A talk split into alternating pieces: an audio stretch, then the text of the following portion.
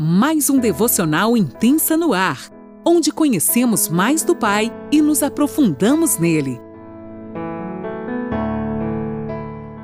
Olá, bom dia! Bem-vindo!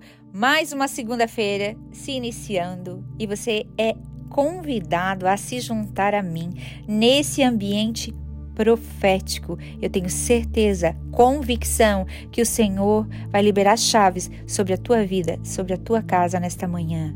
Então você que pode, pegue sua caneta, seu caderninho e anote tudo o que o Senhor falar ao teu coração.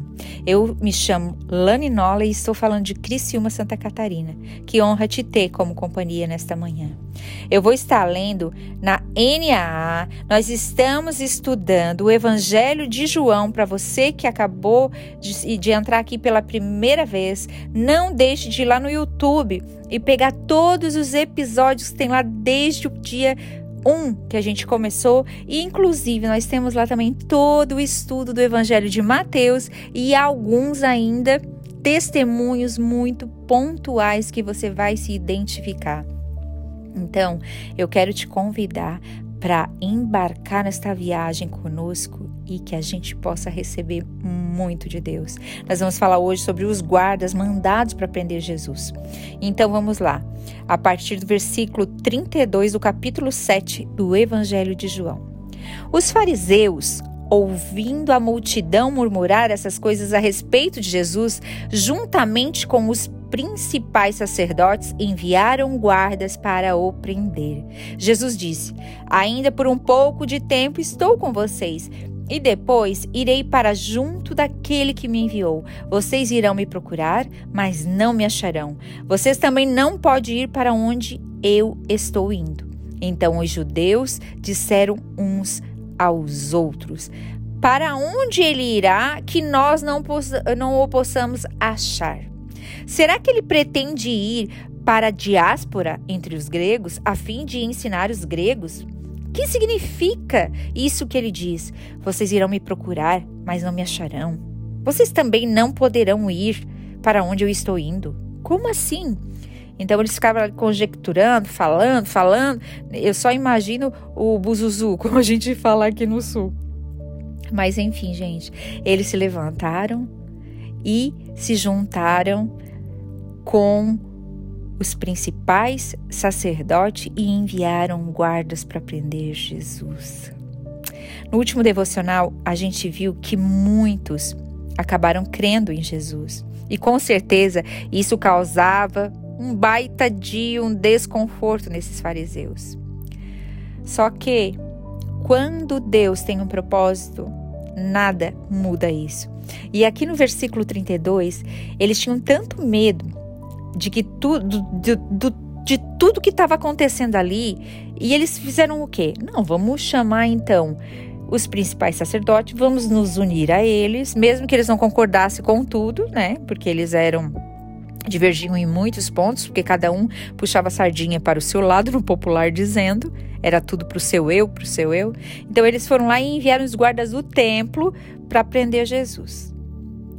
E Jesus começa a anunciar então que ele vai subir os céus. Aqui no versículo 33, Jesus é claro quando ele fala: Por um pouco tempo vocês me terão aqui, depois eu não vou estar mais aqui. Então ele fala assim que Jesus, é, Jesus fala, ele começa anunciando, ó, eu vou subir aos céus, eu vou estar com meu Pai, eu vou ficar só mais um pouco aqui com vocês. Gente, eles estavam diante do Deus vivo e eles não percebiam que ele era aquele que eles estavam esperando há tanto tempo. Deus Pai mandou seu filho para que a gente pudesse ter vida e ele caminhou por um tempo é na como é que eu vou dizer literalmente com esse povo e o povo não o reconheceu por conta de tanto egoísmo, de tanta religiosidade. Eu fico imaginando o como é que era ele estar ali, né, com o Messias, aquele que eles ouviram falar por tanto tempo e não fazer nada. Às vezes eu fico aqui, eu me entro meio que entro em Nárnia e fico imaginando como eles puderam deixar passar essa oportunidade de, de, de desfrutar desse tempo tete a tete, né, com Jesus. É como se ele viesse hoje e falasse para os teólogos mais letrados dos nossos dias. Ele estava falando tudo isso para líderes religiosos, gente, os mais importantes da época. Pensa a raiva e a indignação deles, porque eles se achavam os tais. Eles que conheciam as escrituras, como é que alguém iletrado vem e fala alguma coisa? Eles não conseguiam admitir isso. Ele dizia: Vocês não conhecem a Deus, por isso também não me conhecem. Vocês me conhecem apenas de forma terrena, mas eu o conheço do céu. Vocês não conhecem a Deus, por isso também não me conhecem. Gente, se a gente não tem relacionamento com o Filho, nós não conheceremos o Pai.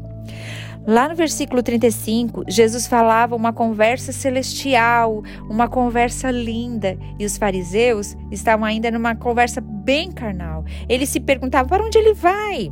Que nós não podemos encontrá-lo. Será que ele vai para tão longe? Ele vai para os gregos, para outras nações? Ele vai para lá para ensinar os judeus que moram lá? Como é que é isso? O que, que ele quer dizer? Eles não tinham discernimento do espírito, eram totalmente carnais. Só viam o que estava por fora, sabe? A casca, o que aparece, o que era aparente assim como era a vida deles, né? Eles só mostravam aquilo que eles queriam que os outros vissem, porque o resto estava tudo como sepulcro caiado, como fala na palavra. Ah, aqui, gente, fica uma reflexão muito bem pontual para nós. Como estamos nos nossos últimos dias? Como é que está a nossa vida? Como é que está o nosso coração? Como a gente está enxergando as coisas ao nosso redor? Nós estamos entendendo o que Deus está fazendo? Ou estamos como esses, ou como esses homens daquela época, vendo somente pela lente carnal, somente o exterior, somente pela lente terrena? Como é que a gente está? Esquadrinhe seu coração, peça para o Senhor, sonda, Senhor, se tem ainda em mim algum caminho mal. Me ajuda. Eu tenho sim dias, Pai, que eu penso de maneira errônea. Me perdoa, me volta no prumo novamente. Amém? Que a gente possa realmente, que essa reflexão venha causar um desconforto na gente, que a gente possa ver realmente quem nós somos e como nós estamos tendo uma visão de tudo ao nosso redor. É com as lentes do céu ou é com a nossa lente humana, carnal. É claro, né, gente? A gente é ser humano, a gente vive aqui, a gente vai ter as coisas é, que conviver com as coisas daqui. Não é disso que eu estou falando. Eu estou falando é se a gente está tendo discernimento do céu. O que o céu está falando? Nós estamos ligados, a nossa mente está totalmente aberta. A gente colocou a lente celestial para enxergar o verdadeiro propósito de Deus na nossa vida. Que o Pai nos dê, sim, um discernimento daquilo que Ele tem para mim e para você. Eu não estou aqui dizendo que a gente tem que virar anjo. Não, mas que a gente esteja conectado mesmo que nos dias mais difíceis que a gente possa ter uma leitura. Deus, para que isso na minha vida? Para que serve? Provavelmente é para que a gente esteja mais perto dele. Que a gente pare um pouco de perguntar por quê, por quê, por quê, por que eu, por que isso, por que aquilo. E a gente pergunta para quê? Para que isso vai servir na minha vida? E que a gente possa entender os céus numa leitura celestial e não ficar aqui se debatendo com as coisas desta terra. Amém? Deus te abençoe.